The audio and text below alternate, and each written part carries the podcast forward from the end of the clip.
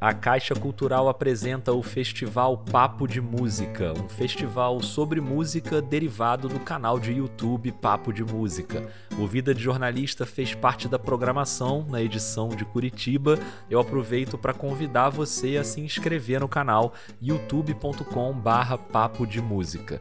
Patrocínio Caixa e Governo Federal. Eu sou o Rodrigo Alves e esse é um episódio especialíssimo do Vida de Jornalista, gravado com plateia no Teatro da Caixa Cultural de Curitiba no dia 15 de novembro de 2023, durante o festival Papo de Música. A convite da queridíssima Fabiane Pereira, eu entrevistei no palco do teatro o grande Aquiles Argolo, jornalista que cobre cultura, música, cinema. Aquiles trabalha na Trace Brasil, um canal de TV voltado para a cultura afro-brasileira, e ele produz muito conteúdo nas redes sociais. Então, se você não segue, já corre lá. Arroba é Aquiles Marchel. Marchel é M-A-R-C-H-E-L.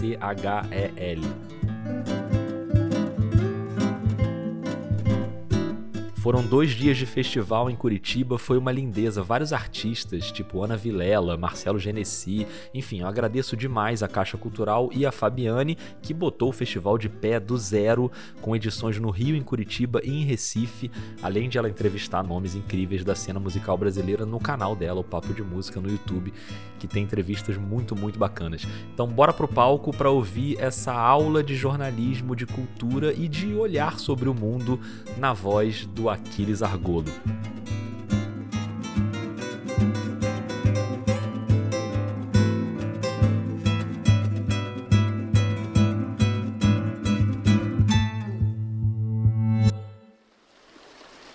O Vida de Jornalista tem o selo da Rádio Guarda-Chuva. Jornalismo para quem gosta de ouvir.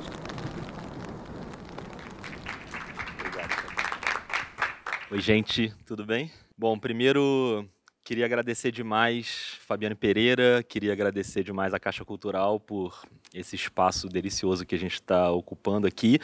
E, e, acho que para mim é uma alegria gigantesca poder participar do evento. A gente já teve mesas aqui, que claro, a gente está falando muito sobre música aqui, né? E o nome do festival já diz tudo, mas ter o podcast Vida de Jornalista envolvido aqui também num evento que, em que o jornalismo também está presente nas mesas e até em mesas que são sobre música, o jornalismo já deu as caras aqui. Eu lembro ontem a Lio, né, da Tuyo, falando que pensava em ser jornalista por causa do jornalismo literário.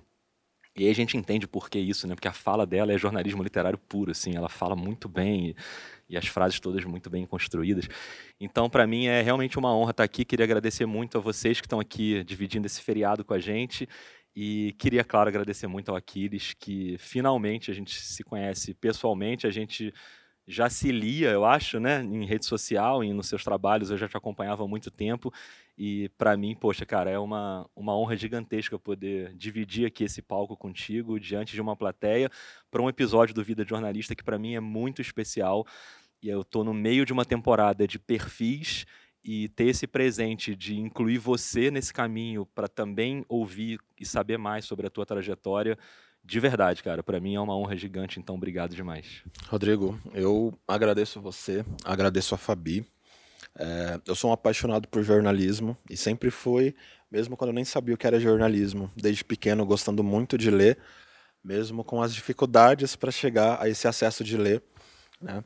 É, a gente estava conversando ali atrás que você ia conversar com jornalistas indígenas e como a nossa vivência pessoal é, não dá para dissociar da vivência jornalística. Eu, sendo jornalista negro, uma pessoa de origem periférica, é, uma vez que eu consegui virar jornalista e foi uma batalha, eu não consegui fazer da minha escrita, do meu jornalismo, algo que fosse diferente da minha realidade. Então eu precisava e preciso falar é, dos manos pretos, das minas pretas, das manas pretas, preciso falar com os indígenas. E gostando tanto de jornalismo, eu acabei é, procurando pessoas que também faziam jornalismo com a paixão que eu estava procurando. E foi quando eu conheci a Fabi, foi quando eu cheguei ao Vida de Jornalista e tudo mais. É, bolsista, com muito orgulho, né? É, se não fosse bolsa, estava conversando com uma amiga minha, também falei com o Rodrigo que ela queria fazer um curso de especialização e estava 3 mil reais por mês. E aí a gente pensando, cara, imagine se não existisse bolsa. Ia ter uma designer preta menos, um jornalista preta menos. Então, graças à bolsa que pessoas como eu conseguem chegar em alguns lugares, contar as nossas próprias histórias. É, porque é muito, é muito importante mesmo que pessoas como o Rodrigo, um homem branco, peguem as pautas, peguem a luta, que deem espaços, mas é muito, muito, muito importante que pessoas como eu contem as próprias histórias. É, que eu possa falar sobre mim, sobre as minhas causas, porque embora ele também possa falar, né, que muita gente confunde aquele lance de local de fala, ele tem local de fala, só que ele nunca vai falar a partir da mesma vivência. Eu acho que falta muito isso no jornalismo mainstream, né? Eu acho que a minha história vindo de uma mãe solo que para eu pegar o gosto de ler ela pegava os quadrinhos do filho da patroa, me trazia, aí eu aprendi a ler ali na raça desde cedo, pegava os livros, tive professores que viram um gosto de ler em mim e me incentivavam. Agradeço muito a esses professores. Eu escrevia poesia desde pequeno, então eu gostava muito de escrever versinho para as meninas na terceira, quarta série. E mesmo quando a gente é pequeno e fala, não, você é jogador de futebol, você é bombeiro, você é policial, mas já era uma pessoa que escrevia poesia, então eu acho que o jornalismo já estava em mim, eu só precisava descobrir e com a chance de ter uma bolsa e de terminar a faculdade, de me inserir, embora eu tenha me formado em seguida, veio o fim do mundo, que foi a pandemia, mas hoje eu estou aqui, eu acho que a gente está conseguindo seguir por um lugar bem bacana. Muito bom, cara. E essa temporada do, do Vida de Jornalista é uma temporada de perfis que eu acho que tem muito a ver com isso que você falou no início aí da sua fala, sobre essa coisa que a gente ouve muito sobre o jornalismo, do jornalista imparcial, que o jornalista tem que ser isento, que na real é um mito, né? Assim, é uma coisa que não existe, não é para existir mesmo, porque acho que todo mundo que faz jornalismo, seja na área cultural, seja na política, seja no esporte, faz um jornalismo a partir do, do nosso olhar, da nossa vivência, da nossa história. Então, eu sempre tenho começado os episódios um pouco com o que você já até falou agora, assim, que é fazer aqui um Aquiles Origens, né?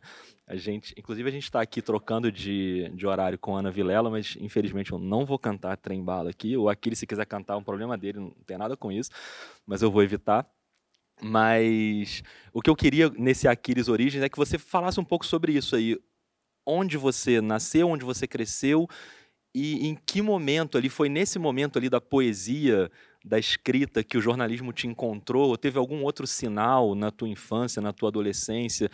E, e eu fiquei curioso também para saber em que momento a música te encontrou, né? Em que momento você despertou ali para a música, já que a gente está aqui num festival que fala muito sobre música também, e eu tenho essa curiosidade de saber sobre você. Então, onde você nasceu, onde você cresceu e em que momento você encontrou o jornalismo e a música? Cara, eu nasci ali na Casa Verde, na capital. Eu morei a minha infância foi numa numa favela, daquelas favelas bem favelas mesmo, é, perto do CEAGESP, em São Paulo. A minha mãe é baiana, a minha avó é baiana, ela veio para cá como muitos nordestinos tentarem vencer na vida. Então eu tive uma infância em bairros ali da capital que eram bairros não, favelas que eram muito violentas. Então eu vi muitas coisas pesadas quando eu era pequeno, quando eu ainda não tinha noção. Mas a minha mãe, né, ela sempre é, buscou melhorar, então nunca me tirou da escola para trabalhar nem nada disso. E eu não sei explicar porque eu sempre tive um, uma profunda paixão por ler, né? Tipo, eu aprendi a ler antes de entrar na escola. É, não lembro bem como, mas minha mãe falava. Você ficava perguntando as placas, porque ela me levava para o trabalho, as placas, etc. E queria saber as letras e fui aprendendo. É, tanto que eu entrei na primeira série já sabendo ler. E eu lembro uma coisa que me marcou muito, foi na terceira série. Tinha aquelas lições, tipo, a professora dava uma imagem, você tinha que escrever uma história em cima daquela imagem. E eu gostava muito de escrever, e eu usei quatro folhas de almaço para escrever aquela historinha. E aí essa professora, o nome dela é Maria do Carmo, nunca vou esquecer. Ela pegou e saiu com a minha folha, depois voltou com outra professora, e eu falei, fiz alguma coisa tô, vai, eu vou para a diretoria. Naquela época, ir para a diretoria era um terror. E daqui a pouco me chamam e eu já, pô, ansioso desde pequeno. Aí elas me chamaram e falaram: Meu, você que escreveu isso aqui? Eu falei, foi. Aí eu, né, tremenda.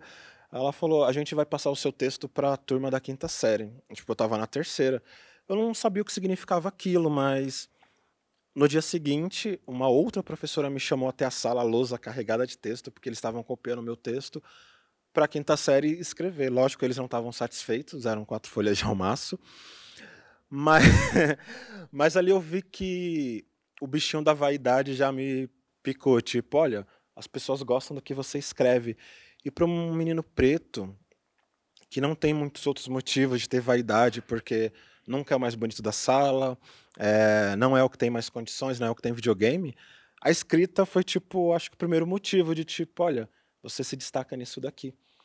E daí para frente foi isso. Acho que foi ali que eu percebi, cara, eu quero escrever, eu vou escrever. E depois para descobrir, para para escrever bem, você precisa ler bastante, foi um pulo. E aí foi indo, lógico que como todo brasileiro, pô, você é jogador de futebol. E aí vem um segundo momento. Eu estava na sexta série, o meu professor de química, ótimo professor Dagoberto, ele também pedia para eu escrever tal, coisas. Aí ele pegou e falou: Aquiles, o que, é que você quer ser? Eu falei: jogador de futebol. E na hora pode parecer cruel, mas ele olhou e sorriu e falou: Você não vai ser jogador de futebol. Entre milhares, tipo assim, né? Você é mediano, eu vejo aqui. Eu fiquei super chateado. Ele falou: Meu, você pode ser qualquer outra coisa. Você escreve bem pra caramba, você tem notas altas e tal. Cara, investe nos livros. Cara, para mim aquilo soou muito desanimador, porque pra gente, ser jogador de futebol, quando a gente é pequeno e pobre, é a forma mais rápida, é os exemplos que a gente tem. Livro não parece um exemplo rápido de se chegar aos locais, né? Tanto que durante muito tempo é, a minha mãe ela sempre ficava mais feliz com os meus primos trabalhando de pedreiro do que eu falando que queria ir para uma faculdade. É, e eu, eu a entendo, porque para sair daquela realidade, as coisas práticas parecem melhor. O dinheiro vem mais rápido do que esperar uma faculdade. Mas quando esse professor falou isso, eu fiquei chateado, mas eu falei, ok, eu respeito. E fui lendo, lendo, lendo, lendo. E fui refinando a minha escrita, escrevendo as poesias, e depois lendo crônica, e depois lendo mais. Eu pegava livro didático e adorava ler os, os, os poeminhas do Leminski, do Manuel Bandeira, e depois me apaixonei pelo Luiz Fernando Veríssimo. Na escola davam aquele livrinho As Mentiras que os Homens Contam. Eu falei, cara, crônica, crônica é demais. E eu comecei a escrever crônica com poesia. Era crônica poética. E quando terminou o ensino médio, eu tinha certeza que eu precisava fazer comunicação. Eu já não queria ser bombeiro, nem jogador de futebol, até porque eu não tinha nenhum talento, até hoje eu não tenho. Falei, mas eu preciso fazer comunicação. Mas como fazer faculdade? Tipo, nunca minha mãe vai poder pagar, eu nunca vou poder pagar. E curiosamente, coincidiu com o segundo governo Lula e foi quando estavam inserindo o ProUni. Eu tive chance e eu ganhei uma bolsa. E eu fui fazer relações públicas, ganhei 100%. Estava muito animado, mas essa faculdade não deu certo, né? Relações públicas. Não pelo curso, mas eu escolhi uma faculdade que não era tão boa. E aí depois, mais tarde, teve outra chance de bolsa e eu ganhei 100% e fui fazer jornalismo. E dali para frente eu me apaixonei. E eu fiquei muito, muito feliz de ter tido, vivido o momento em que o governo estava investindo nas pessoas pretas, estavam querendo que a gente fosse lá. É, muita gente pode achar que é migalha, sabe? É, e talvez cotas não sejam o melhor sistema, mas é o sistema que possibilitou com que pessoas como eu pudessem escrever para outras pessoas como eu e também entrar lá e tretar, porque entrar lá foi uma treta. As pessoas ficavam. Antes eu tinha vergonha de falar que era cotista, né? eu falava, não, não era cotista. E depois eu comecei a ter orgulho e brigar, não, vamos definir. E era treta, porque tinha uma, tem uma ideia de que a gente não paga, que o governo simplesmente coloca a gente lá e que não rola dinheiro, quando na verdade o governo está pagando a mesma mensalidade. E eu me apaixonei pelo jornalismo, me apaixonei por, por aqueles professores, e eu queria escrever.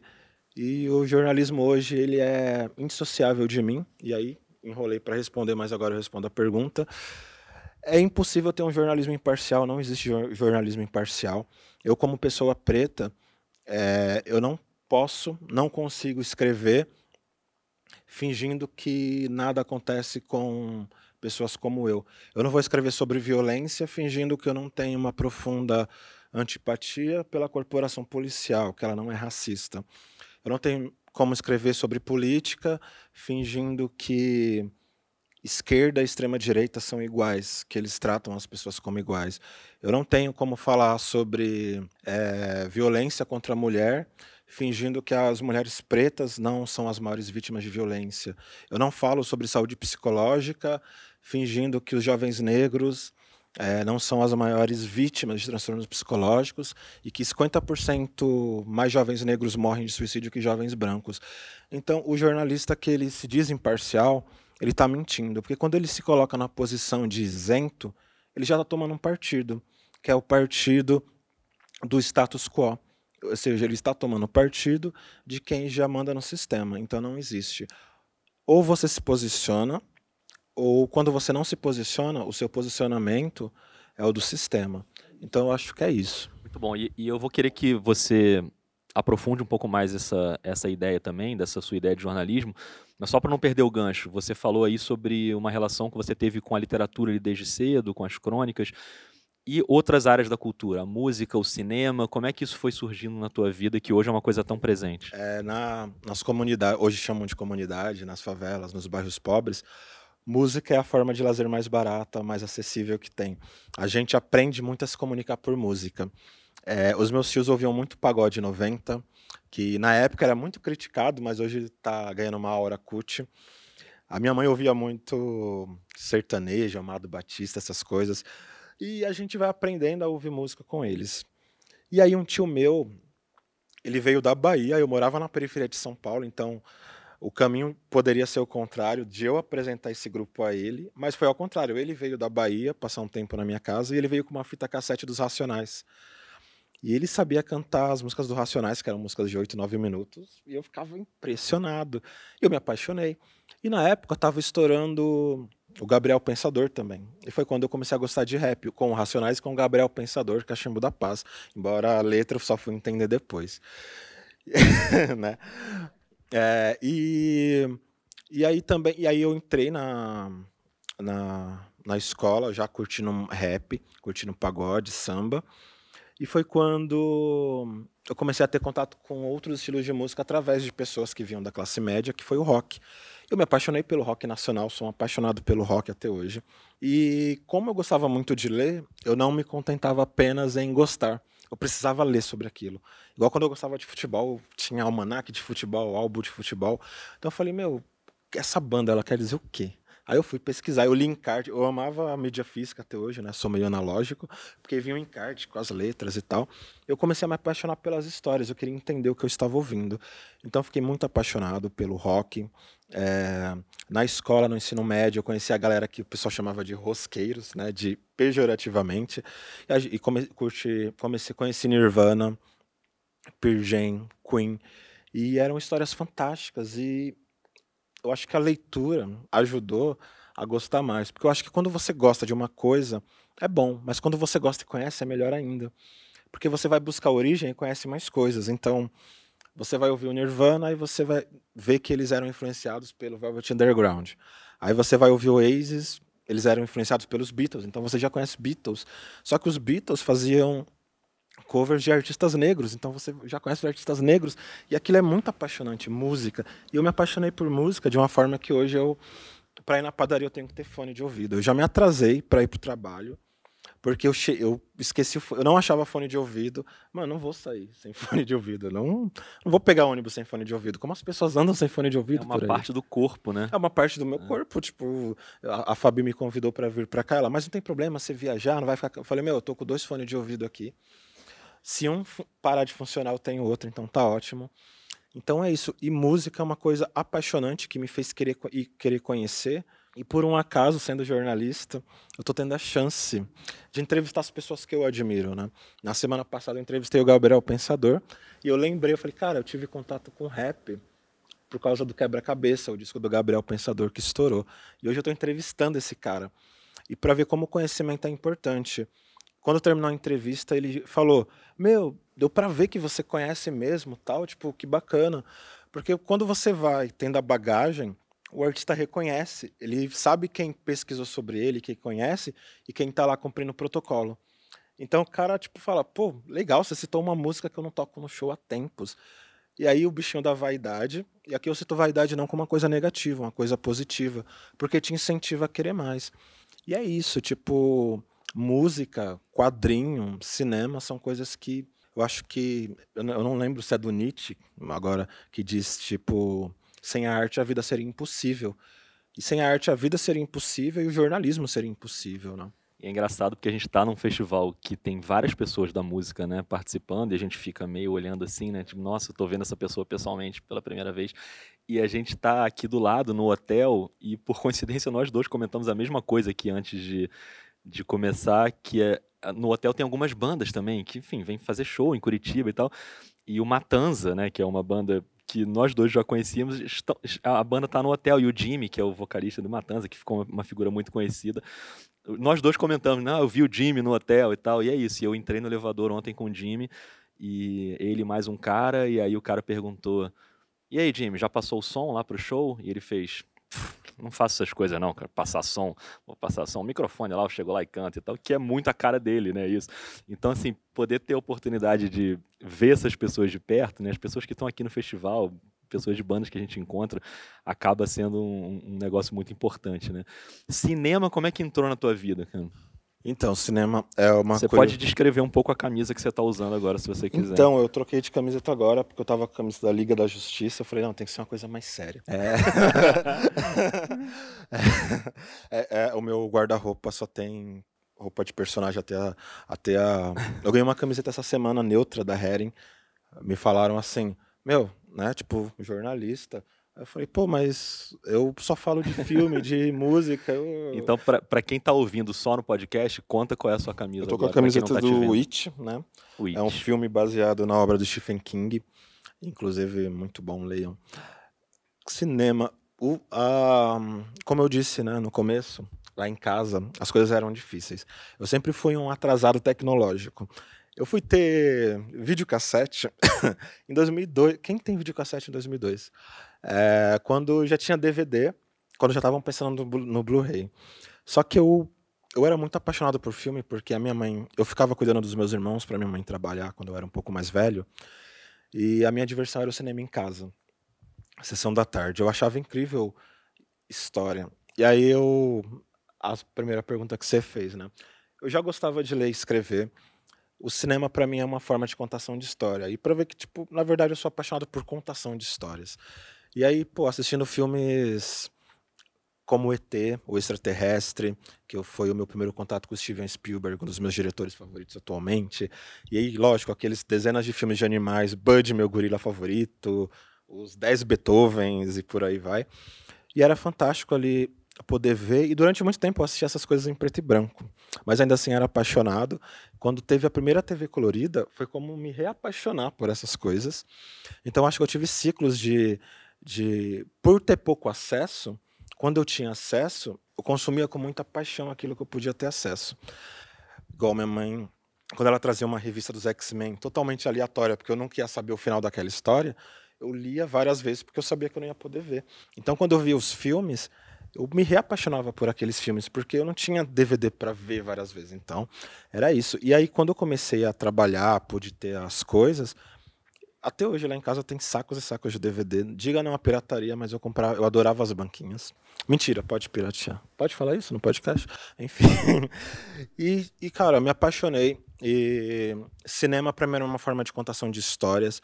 E quando você, quando eu descobri que, pô, cinema, na verdade, é igual choque de cultura fala. Como assim você escreve um roteiro antes? Tem que escrever antes? Eu falava, cara, que da hora. Tem... É, eles escrevem um livro antes do filme?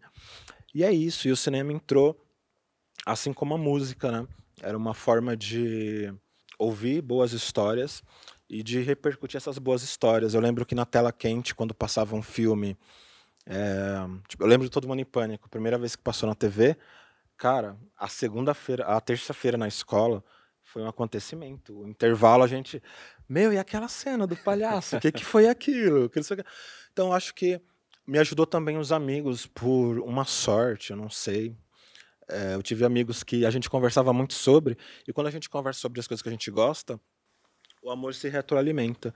Então acho que se eu não tivesse conhecido as pessoas que eu conheci, eu acho que eu não ia gostar tanto das coisas que eu gosto. É igual conversando com o Rodrigo lá. A gente começou a falar de jornalismo e já parecia que tinha começado o episódio do podcast. Então acho que uma parte muito importante das coisas que a gente ama é poder falar sobre as coisas que a gente ama com pessoas que também gostam e que respeitam. Inclusive, acho que o pessoal do festival vai ter que lutar para tirar a gente daqui de cima hoje, porque se deixar, a gente vai ter que ser muito disciplinado, Aquiles. É então, é vamos ser bonzinhos hoje, tá? Porque temos tempo, claro. Porque o jornalista, ele tem aquela coisa, tem que ser objetivo direto, mas também é muito gostoso falar do que é. se gosta. Então, é como sentar numa tarde e conversar com a avó da gente, falando sobre as histórias que ela gosta. E a empolgação dela te leva junto. O jornalista também, a empolgação dele vai levando todo mundo junto, as pessoas também. É, e assim, a gente já teve o assunto podcast aqui no festival também hoje, e eu acho que podcast é muito isso também, né? Pelo menos eu vejo muito dessa forma, é uma maneira de eu conversar com quem está do outro lado do fone de ouvido. Você está falando dentro do ouvido da pessoa e a minha ideia é sempre tentar levar a pessoa para dentro daquela história ali, né? É uma coisa bem cria uma intimidade que eu acho que é muito legal. A gente vai voltar a falar de música, mas ainda sobre o cinema, você tem feito bastante texto sobre cinema, você faz as críticas de filmes, então, sei lá, citando alguns recentes aqui que você fez, você escreveu sobre as Marvels, sobre o filme do Mussum, o filme do Scorsese novo e tem sempre uma, uma questão técnica de cinema ali que é muito importante no texto. Você está falando sobre o filme, sobre o roteiro, sobre as atuações, sobre, enfim, o, o produto cinema mesmo. Mas também tem uma coisa do teu olhar em relação àquilo que você está vendo ali na tela. E, eu queria também te ouvir sobre isso, sobre o quanto os teus textos carregam a tua experiência, o teu olhar, a tua visão de mundo em assuntos que às vezes parecem uma bobagem, né? Ah, vou ali ver um filme, vou no cinema, ou então vi um filme na televisão, ou vou escutar uma música. Mas sempre tem camadas ali por trás, né? Então, como é que você equilibra isso dentro dos teus textos quando você vai escrever sobre cultura? Ah, isso é muito interessante essa pergunta, porque eu tive essa semana, inclusive, uma discussão sobre o, o filme As Marvels, né? O novo filme aí do MCU. A galera deve acompanhar, porque Existe uma coisa, eu acho que na crítica de cinema, que é preciso equilibrar. Eu não nem me considero crítico, né? Mas que é você pode ser técnico, só que você não pode abandonar o coração. Eu acho que você escrever sobre filmes e as pessoas estarem te lendo não pode fazer você esquecer que você já foi uma criança deslumbrada assistindo o, o Parque dos Dinossauros, sabe? É uma criança deslumbrada vendo o Baby Porquinho Falante abrindo a boca. Então acho que você tem que pôr um pouquinho de coração. E, e na hora de escrever, mais uma vez, a gente não pode jamais esquecer a sociedade em que a gente vive e tomar muito cuidado para não fazer coro com alguns tipos de discurso. É, esse filme novo, por exemplo, as Marvels, eu escrevi sobre ele e eu posso dizer, pô, é um filme, é um filme genérico, é um filme ok, divertido, dizer por que, que eu acho apenas ok. Mas eu também não posso esquecer sobre é, a rejeição que esse filme está tendo e os motivos dele estar sendo rejeitado. Então, eu sei que na hora de escrever, eu não posso endossar um discurso é, misógino, sexista, porque você pode não gostar de um filme porque ele é ruim e você justificar as razões dele ser ruim. O que você não pode é alimentar um discurso vazio justamente num filme que tem protagonismo feminino, em que duas das mulheres são mulheres não brancas. E aí, curiosamente, outros filmes de qualidade inferior não sofrem recorde negativo de bilheteria, não são rejeitados, não são xingados, as personagens não são atacadas como personagens ruins. Então, tá, eu vou escrever sobre as Marvels. Aí eu tô lá escrevendo. Só que eu preciso ter muito cuidado, porque eu sei que tipo de discurso eu vou alimentar dependendo das palavras que eu usar. É, eu acho que muita gente traz sim o seu pessoal. Eu faço isso, né? Eu levo muito do meu pessoal para escrita. Só que o meu pessoal para escrita, ele não é excludente. Eu tento entender as coisas. Então, é, eu que faço muita crítica, crítica de filme mais voltado para o público geek, nerd, eu sei que essa comunidade é extremamente tóxica e eu faço parte dela. Então, é, é preciso uma escrita muito cuidadosa. Você não pode errar algumas coisas, senão você dá munição para que minorias que estão ali sendo representadas sejam atacadas. Mulheres e negros no cinema são sempre subrepresentados. A gente vê no próprio Oscar, por exemplo, né? Então, a crítica, mesmo quando ela é negativa, ela tem que ser cuidadosa. Quando eu faço uma crítica do Scorsese, por exemplo, que é um diretor aclamado, eu acho até mais fácil, embora os filmes dele sejam complexos, porque é meio que você tá ali no terreno fácil. Falar bem do Scorsese é fácil. Agora, falar bem ou falar mal de um filme que a protagonista é mulher, que a protagonista é negra, indígena, é muçulmana, já é difícil, porque para isso tem um monte de gente. A gente tem, por exemplo, um caso que eu considero muito, muito problemático. Inclusive, eu conversei com o próprio pessoal da Marvel, a assessora de imprensa, que é quem fez a publicidade desse filme foi um rapaz Vou citar. É o Peter do Nerd. É, esse rapaz é dono de um canal imenso, imenso, imenso, imenso. E ele passa grande parte do tempo dizendo que filmes protagonizados por mulheres, por negros, por muçulmanos, é lacração, seja lá o que ele entende por lacração.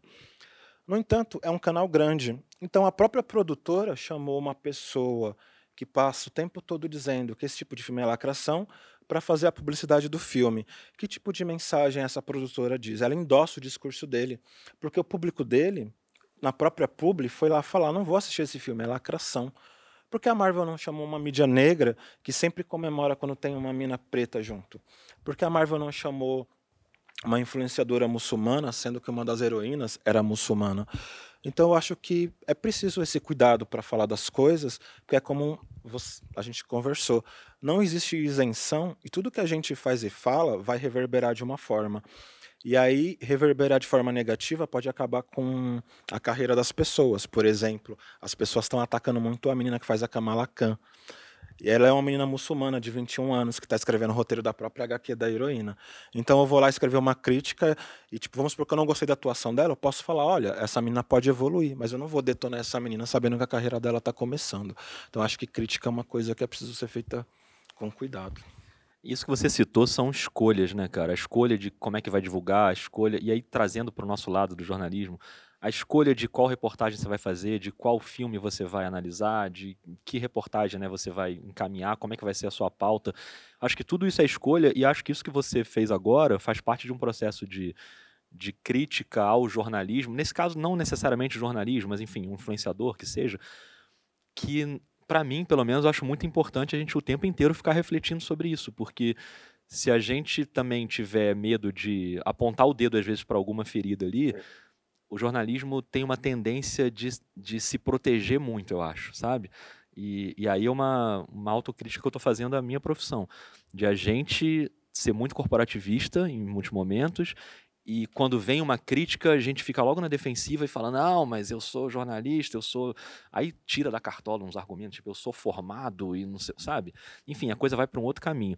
Então, eu, como eu faço um podcast sobre esse tema, para mim é, é muito importante ouvir coisas sobre a profissão. E o tempo inteiro eu estou trazendo no Vida Jornalista jornalistas que estão preocupados em refletir sobre a profissão e, e os erros e, e, os acertos. Então acho que esse debate é muito importante. E, e coisas que você tem falado, aí voltando, a gente voltando para a música agora, uma coisa que você fala que eu acho que é interessante, que é uma reflexão de crítico musical, assim, você falou que não se considera um crítico de cinema, mas você pensa a cultura, enfim, acho que é um, uma coisa importante. Você falou recentemente sobre como você tem visto a música pop e, e, como a estética e o marketing tem um peso muito forte ali, às vezes mais do que deveria ter. Você até parte do caso da Luísa Sonza para falar sobre isso, e a Luísa Sonza tem uma outra camada aí, que é a camada do racismo também, enfim.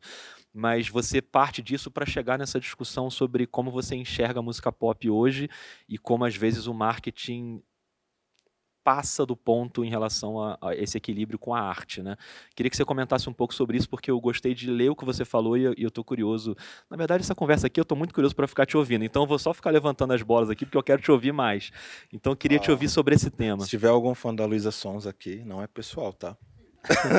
Antes, não quero ser atacado por milícia digital. Não seremos cancelados aqui, não seremos cancelados. Não, porque é, eu acho que é sempre importante lembrar que crítica nunca, quer dizer, pelo menos tende, a gente busca que não seja pessoal, porque pessoal é quando você conhece a pessoa, né? A música pop hoje no Brasil é uma coisa que eu levantei, inclusive em vários textos. Eu acho que ela passa por um processo de empobrecimento que inclusive envolve pornificação. O que é a pornificação? Você coloca a música em segundo lugar, coloca a estética em primeiro lugar. Só que o que, que o capital faz? Qual é o discurso que está em voga e que é um discurso importante? Empoderamento. Empoderamento negro, empoderamento feminino e como e que tipo de empoderamento a gente pode usar para ganhar dinheiro? Pô, há um tempo atrás era o da objetificação. As mulheres, pô, lutaram muito para não serem objetificadas e para serem reconhecidas como donas do próprio corpo e mostrar e tratar esse corpo da forma que elas quiserem. Isso é extremamente importante. Ninguém discute isso. Só que é óbvio que o capital ele usa, ele pega e fala, ok, vamos ganhar dinheiro com esse tipo de discurso. Então, você pega cantoras como a Anitta, como a Luísa Sonza, como outras, e o que, que faz? Faz a mesma coisa que o que faziam eram os homens lá com o rap dos anos 2000, que era um monte de mulher seminua, é, em closes ginecológicos e tal. E sim, o que eu vou falar vai parecer, vou parecer a Damares falando aqui, mas eu sei que vocês são inteligentes, vocês vão Meu entender. Meu Deus. É. É... E aí o que que faz? Cara, antes eram os homens que faziam isso, mas as mulheres querem ser donas do corpo. Você pega a Luísa Sons, você pega a Isa, pega a Anitta, e você faz com que elas digam: eu estou fazendo isso com o meu corpo e eu estou empoderada, tá ligado? Só que o que elas fazem acaba passando, resvalando na cultura do pornô. Porque quando você faz um clipe em que você tá, por exemplo, fazendo uma relação sexual num beco de uma favela com um homem negro, você objetifica esse corpo negro, você objetifica esse corpo da mulher. Só que, pô, mas quem, tá, quem escolheu foi ela mesma, então tudo bem, é empoderamento. Legal, ela tá ganhando dinheiro com isso. Quem é o dono do Spotify? Homens brancos. Quem é o dono do YouTube? Homens brancos. Quem é o dono da gravadora da Anitta Laurisson? Homens brancos. Elas estão ganhando dinheiro? Estão, só que elas estão ganhando as migalhas. Quem continua ganhando são os homens brancos. A diferença é que eles deixam você continuar com o seu discurso de empoderamento, eles cooptam, eles fazem você trabalhar para eles e é isso aí. Eu lembro que no Instagram, antigamente, hoje eu acho que o algoritmo melhorou. Quando você pesquisava mulheres negras, era só as mulheres seminuas, peladas, porque o algoritmo trabalha para isso. Não é errado tira, mostrar o corpo. Cara, corpo é lindo, a gente tem que mostrar. Só que o pessoal lá de cima, eles sabem como pegar o nosso discurso e distorcer. Então acho que a música pop ela vai, ela vai por esse caminho. Ela começou a vender mais a estética do que a música. Ela, desde o sertanejo universitário, passando pelo pop, você se preocupa menos em, em levar uma mensagem e mais com que tipo de embalagem você tem.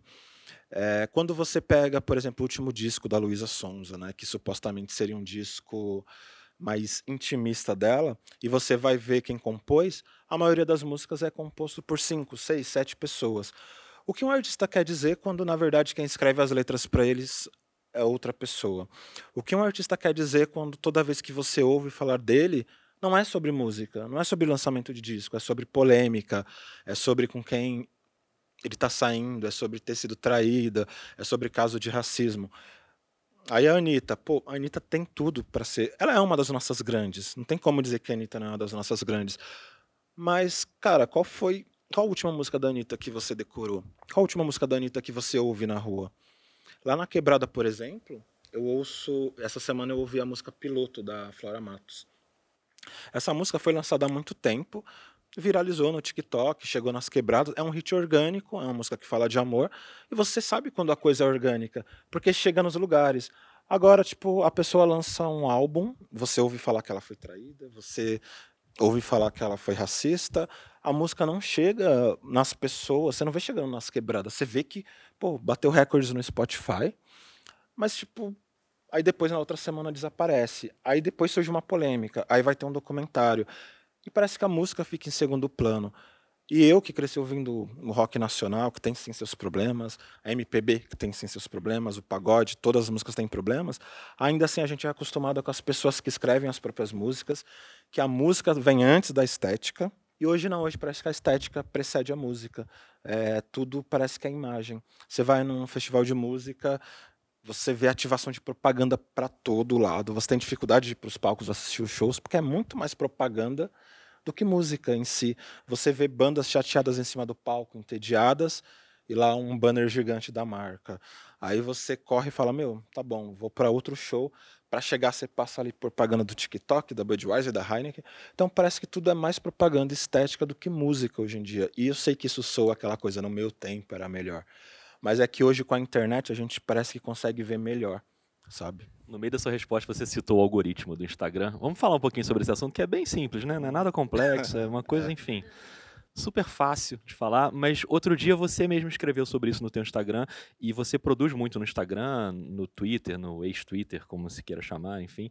Foi por aí que eu conheci o teu trabalho, inclusive, e outro dia você refletiu no seu Instagram sobre a sua produção nessa rede social e, e o que você produz ali e o que, o, a, o que a plataforma entrega, o que a plataforma boicota, enfim, que tipo de assunto funciona mais ali. Claro que hoje, para quem trabalha com jornalismo, é muito difícil você ficar dissociado de rede social, seja para divulgar, seja para produzir o conteúdo ali dentro mesmo. Mas é isso, né? É, é um conteúdo que, no fim das contas, está na mão de alguém lá em cima, né? Não é um conteúdo que é 100% nosso. A gente está produzindo para alguém que, de certa forma, está lucrando com aquilo ali.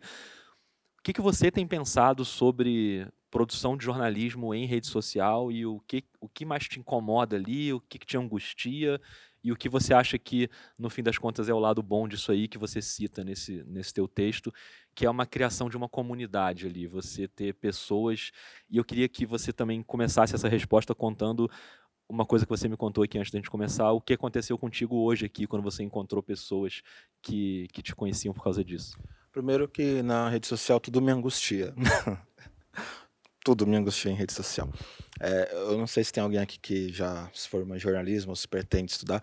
É, hoje em dia você, na verdade, não só jornalismo. Hoje em dia não basta você ter apenas a sua profissão, você tem que ser meio influenciador. É, ah, eu sou nutricionista, vai ter que divulgar o trabalho no Instagram. Eu sou psicólogo, vai divulgar o trabalho no Instagram. A gente está escravo disso, não tem como fugir. Não tem, não tem mais. Até a, você quer fazer crochê, vai divulgar no Instagram. O seu amigurumi no Instagram. E é, é, é, é, isso, né? E o algoritmo, ele promove certos tipos de conteúdo e não necessariamente é, o conteúdo que a gente às vezes quer ver. É o, é o que eu falei da estética. Existe uma estética que o algoritmo promove. Por exemplo, eu tenho muitos, muitos virais no Instagram tanto em páginas que compartilharam meu conteúdo, já trabalhei com a Mídia Ninja, Africanize, já escrevi coluna para a Folha de São Paulo. Eu tenho 29 mil seguidores no Instagram só. E eu falo só no sentido, eu não quero ser influenciador, eu quero ser jornalista. Só que pelo número de virais que eu tenho, já era para eu ter muito mais. Uma pessoa, vou dar um exemplo, e eu gosto muito dele. O Esse Menino, alguém lembra do Esse Menino? Então, que ele, né, vai responder, não. Ele teve um viral. Esse viral deu para ele um milhão de seguidores em cinco dias. Ele é um homem branco, né? Pessoas brancas, o algoritmo promove pessoas brancas muito mais fácil que pessoas negras. Pessoas negras para crescer, eu não sei. O Yuri Marçal é um humorista que ele foi alcançar um milhão de seguidores ano passado. Ele está fazendo internet há seis, sete anos. Então o algoritmo não promove pessoas negras, né? A não ser que essas pessoas objetifiquem o corpo, porque o Instagram gosta de corpo nu. É, e é isso. Mas o meu Instagram, embora eu não tenha um monte de seguidores, eu criei uma espécie de comunidade que eu acho que torna a coisa menos tóxica. Então muita gente ali se ajuda, muita gente ali comenta e faz amizade ali na caixa de comentários em cima dos textos que eu escrevo. Que às vezes a pessoa, pô, eu gosto, você escreveu de tal filme, e aí começa a comentar e fazer amizade. Escreveu de tal, eu fiz uma lista lá de música, pô, eu vi essa música, aí faz e isso é muito, muito saudável, eu acho muito importante. Inclusive, no Instagram de vocês, caso vocês sejam usuários constantes de Instagram, observem a formação de comunidade no Instagram de vocês. Provavelmente tem umas três ou quatro pessoas que sempre participam ali, estão sempre dando força, estão sempre curtindo. E essa comunidade de vocês, e que é muito, muito mais importante do que muito influenciador, tirador de selfie, que posta selfie, tem 10 milhões de seguidores, as marcas adoram, mas as pessoas não conhecem de verdade eles, as pessoas não estão ali compartilhando uma ideia em comum, até porque você não consegue entender mais ou menos a ideia que sai daquele criador de conteúdo, porque, sabe, tipo, é uma pessoa que existe, mas não tem uma comunidade em volta dele. Os criadores menores, eu vejo que se criou uma comunidade em volta deles. Que as pessoas conhecem o Aquiles, sabe que o Aquiles é treteiro, o Aquiles gosta de vez em quando xingar algumas pessoas de determinado espectro político. E, e as pessoas entendem isso, elas sentem como se fosse um amigo pessoal delas. Isso acontece com criadores menores. É, a primeira vez que eu estou aqui em Curitiba. Eu sou de São Paulo, de Guarulhos.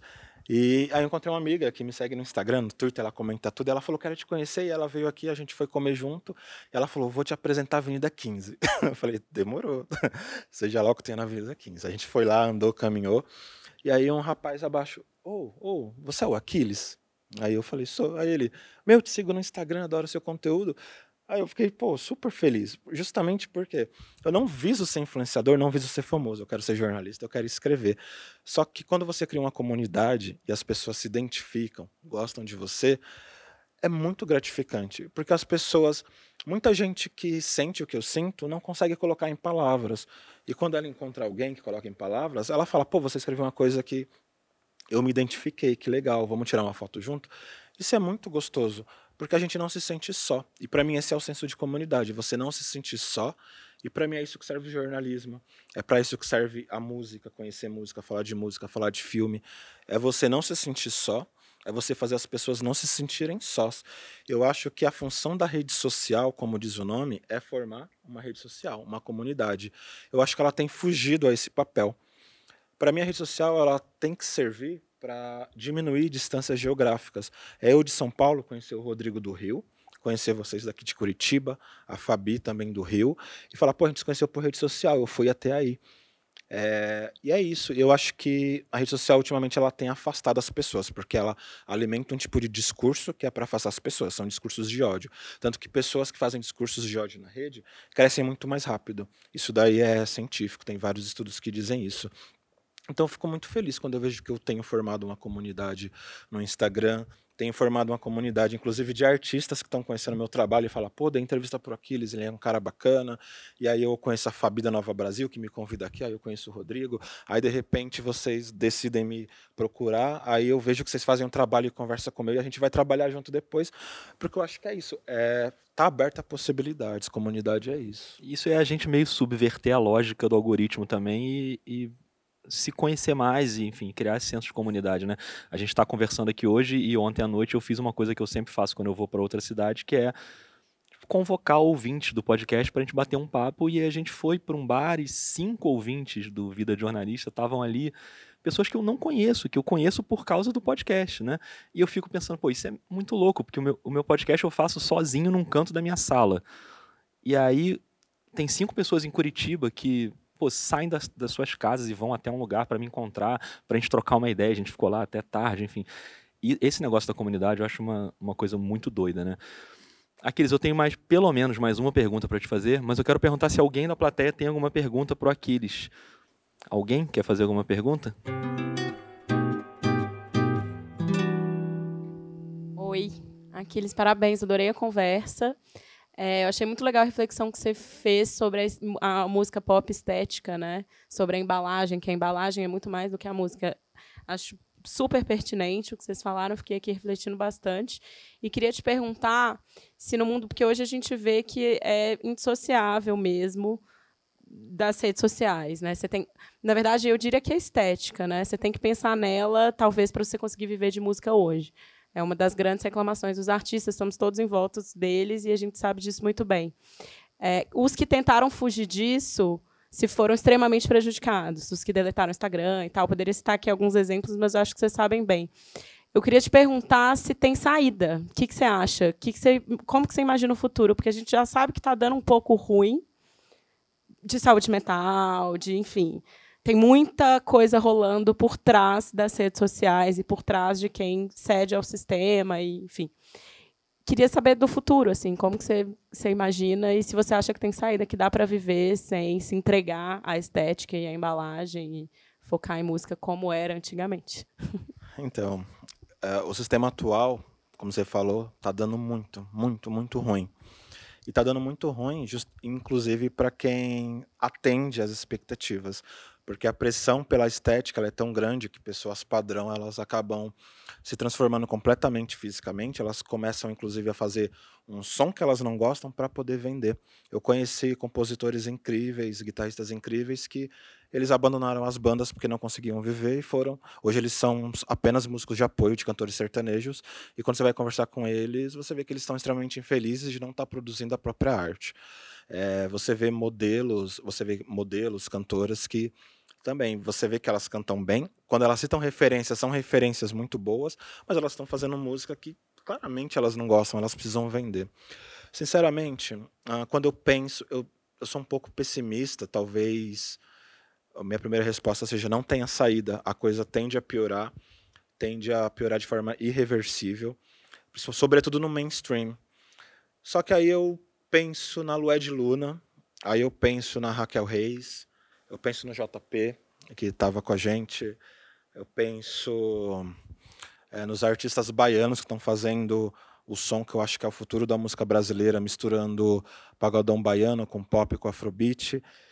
E vejo que, por mais que eles não se rendam à lógica atual, eles estão conseguindo formar um público em volta deles de apoio que tem mantido.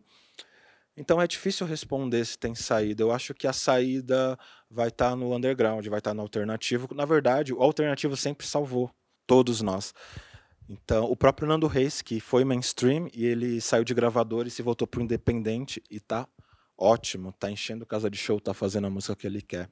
Eu acho que a saída é se voltar para o alternativo e tentar, nós como jornalistas, como comunicadores, entregar informação, entregar acesso e educar o público a procurar, a não ser preguiçoso, porque senão a gente fica escravo do algoritmo.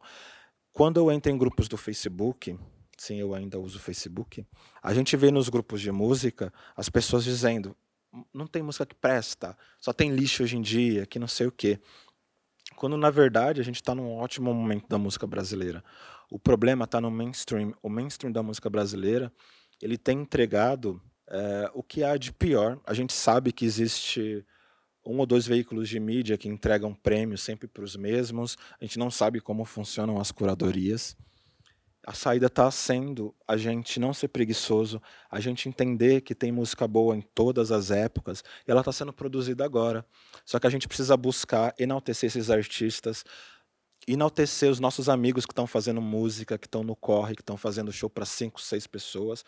Essas pessoas elas vão fazer o futuro da música brasileira eu acho que se essas pessoas começarem a dar certo, se elas começarem a subverter a lógica do algoritmo, talvez mande um sinal para pessoas como a Luísa Sonza, como a Anitta, como a Isa, que tem talento e se renderam à estética, para elas verem que é possível elas colocarem o talento delas a serviço delas mesmas de verdade, e não a serviço de quem acha que música é somente embalagem mas é uma pergunta muito difícil de responder objetivamente. Tudo bem, pessoal? Parabéns pelo papo aí, super Olá. bacana. Aquiles, você, apesar de ser o Festival Papo de Música, eu queria voltar um pouco para o cinema, tá? É, você comentou o MCU, pelo jeito um fanzaço, curte, acompanha tudo. É, mas você cresceu, talvez, ser uma referência negra no cinema, de herói. Queria que você comentasse um pouco sobre o Pantera Negra, né? Que eu vejo eu como homem branco, pelo menos eu vejo que virou até aquele Wakanda Forever, virou meio que um grito de guerra para o povo negro, assim. Então queria só ouvir um pouco de você, como que você enxerga isso, a importância talvez para os moleques da periferia agora é, ter, ter esse pessoal na tela e conseguir acompanhar. Cara, tem uma coisa, aconteceu uma coisa muito legal quando estreou Pantera Negra Primeiro, assim, realmente não tive referências negras na cultura pop, né? Talvez a minha referência em cultura negra na cultura pop tenha sido o Ed Murphy, que aparecia muito nas comédias. É, acho que para citar, realmente, para ver que tem que pensar, né? Só, só o fato de eu ter que pensar já é um sinal. E de mulheres, então, nem se fala mulheres negras. Eu tive a Thais Araújo, mas depois de muito tempo. E aí, eu, como leitor de quadrinhos, também não tive. O meu herói favorito durante muito tempo foi o Superman, o Batman e tal. Cara, quando estreou Pantera Negra, eu já tinha uma consciência racial interessante, estava desenvolvendo. E aconteceu, e eu, eu trabalhava numa loja que vendia quadrinhos. E, e teve o Super Choque também, que eu gostava muito do Super Choque, que foi uma referência para mim.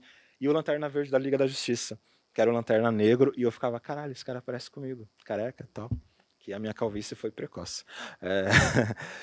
Só que o Pantera Negra, ele foi um marco no cinema, e aqui eu falo que foi um marco no cinema, não só para a comunidade negra. Ele, o Pantera Negra é um filme que é um clássico pop, foi indicado ao Oscar, bateu um bilhão de bilheteria, era um personagem B da Marvel. Quando estreou Pantera Negra, eu comprei uma camiseta estilizada do Pantera Negra, que era tipo de uniforme, né? E eu fui assistir o Pantera Negra com a minha irmã. E, cara, foi assim, a primeira vez que eu fui no cinema e a maior parte das pessoas era preta. E tava lotado, lotado o cinema, lotado. É, sabe aquela coisa de tipo, as pessoas. Não teve uma campanha da Marvel do tipo, pessoas negras, venham ver o Pantera Negra. É uma coisa, talvez quem entenda melhor são as mulheres, de você olhar para um seu igual e você não precisa falar muito, as pessoas. É isso, tá ligado? É tipo quando elas se encontram num lugar que só tem homens, só que aí tem duas mulheres, elas olham e se sentem seguras. O Pantera Negra foi isso. A gente chegou e, meu, lotado, beleza. Aí eu saindo com essa camiseta, tava um, um homem e duas crianças. E aí ele chegou em mim meio tímido, assim, eu saindo, sempre com fone de ouvido, coloco imediatamente. E ele chegou, fez assim, aí eu tirei ele. Meu, você pode tirar uma foto com meu filho? Ele acha que você é o Pantera Negra. Velho, tipo, eu fiquei tipo, e na época eu fazia academia, tava bem fartão. Aí eu fiquei tipo, mano, eu, sabe quando você não sabe o que fazer? Eu não sabia o que significava. Você fica meio, posso. E, meu, aquela criança veio, eu agachei, aí a menina ficou assim, tirou uma foto, ele, meu, obrigado. E, cara, eu fui para casa meio assim, sem, eu não pensei muito. Só que aí eu fui para casa, aí fui ler as críticas e tal, e aí eu vi um vídeo que era nos Estados Unidos, várias crianças negras olhando o cartaz do Pantera Negra e dizendo: "Ah, é meu pai, é meu tio. Ah, parece comigo". E aí foi o que eu entendi, que naquela saída do cinema o menino, pô, eu, eu me vi no Pantera na tela e ele viu alguém mais perto dele e ele se viu. Então, cara, ter um herói como Pantera Negra é muito significativo e mandou um recado muito forte para Hollywood que pessoas negras elas têm que estar à frente das telas, que foi uma luta para conseguir, mas sobretudo tem que estar tá atrás. O Pantera Negra não seria o Pantera Negra que a gente conhece no cinema se o diretor fosse branco. Acho que seria um outro tipo de história. O Ryan Coogler fez muito. E, curiosamente, o filme foi inspirado nas histórias do Pantera Negra de uma fase dos quadrinhos escrita pelo Ta-Nehisi Coates, que é um jornalista negro. Então, para você ver que para esse herói preto se tornar icônico, ele foi criado por um cara branco, foi escrito por pessoas brancas. Para ele chegar ao patamar pop que ele chegou, foi preciso que a gente se apropriasse dessas histórias, porque a gente se identifica. É igual quando o gay escreve uma. Não é que tipo só esse tipo de gente. Ah, o homem branco não vai poder escrever. Pode, claro.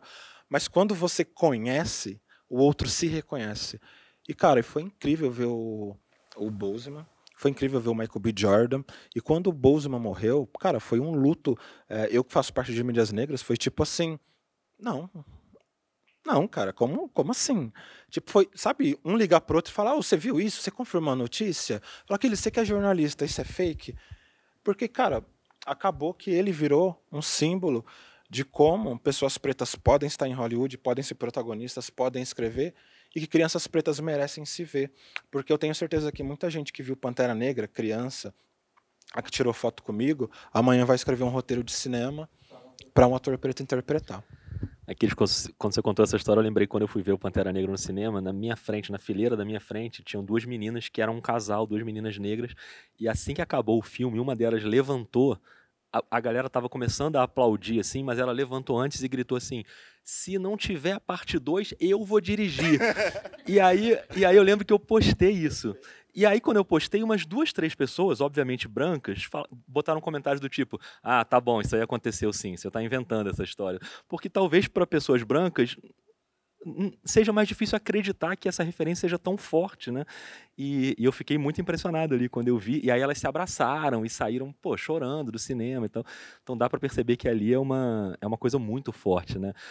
Aquiles, a gente está terminando o nosso papo aqui. Eu queria agradecer demais o Festival Papo de Música, queria agradecer a Caixa Cultural, a Fabiane Pereira, por ter convidado o Vida de Jornalista para estar tá dentro dessa festa aqui que a gente esteve e continua tendo, né? ainda tem programação hoje, então queria também convidar vocês a acompanharem as outras mesas que a gente ainda vai ter hoje nesse feriado. Adorei ter vindo para Curitiba e adorei conhecer pessoalmente o Aquiles e saber mais, te ouvir mais e queria que você terminasse convocando também o pessoal para te acompanhar, para acompanhar a Três, que você citou aqui, mas a gente falou pouco da Três também. Então, onde o pessoal pode te achar, quem por acaso ainda não conhece a Três e quem por acaso ainda não te segue, tá perdendo tempo, você não segue, mas quem ainda por acaso não te segue, onde o pessoal te encontra aí nas redes? Cara, eu não sou muito de pedir seguidor, não. eu sou, eu sou, é sério, eu sou, eu tenho uma amiga, talvez vocês conheçam, ela, Priscila Oliveira, ela escreve o Confinada, que é uma série de quadrinhos fantástica. E, e ela sempre fala: Meu, você é um influenciador. Eu falo, não sou influenciador. Ele, meu, você é contra a classe. Eu falo, meu, eu não sou influenciador, é tudo zoado. E assim, cara, eu escrevo para Trace Brasil, que é um dos maiores sites de cultura afro-urbana do país. É a matriz brasileira de um site que tem em todo o continente africano, tem na França. A gente dá muita visibilidade, faz muita matéria com é, pessoas da cultura preta, sejam roteiristas, atores. Que nem amanhã a gente vai entrevistar o Anderson Silva, que vai ter uma série na Paramount. Essa semana, se vocês procurarem lá na Trace Brasil, tem entrevista com o Gabriel Pensador, tem entrevista com o pessoal dos Racionais. Estou sempre lá escrevendo crítica de filme. E o meu perfil é o Aquiles Marshall. Mas, ah, então, para seguir o meu perfil, cara, é treta. É tipo assim, eu vou querer ver uma treta dia sim, dia não? Então eu vou te seguir. Não vou querer? Eu tô de boa, então não sigo. Mas me seguindo lá, a gente sempre troca ideia. Eu acho muito importante pessoas que concordam e pessoas que discordam com argumentos, mas vocês querendo xingar alguém, ficar revoltado, só ir lá. Tamo junto. Aquiles Marshall. E quem, assim como nós, é apaixonado por jornalismo também e quiser, por exemplo, imãs de geladeira de jornalismo, eu trouxe vários aqui para distribuir, porque jornalismo eu faço nas horas vagas. Meu talento mesmo é fazer imã de geladeira.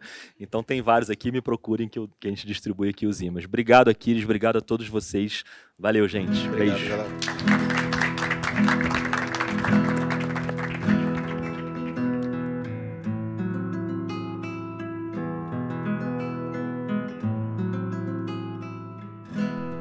Eu sou o Rodrigo Alves, esse violão que você está ouvindo é do Gabriel Falcão e esse foi o episódio especial do Vida de Jornalista, gravado com plateia no Festival Papo de Música em Curitiba.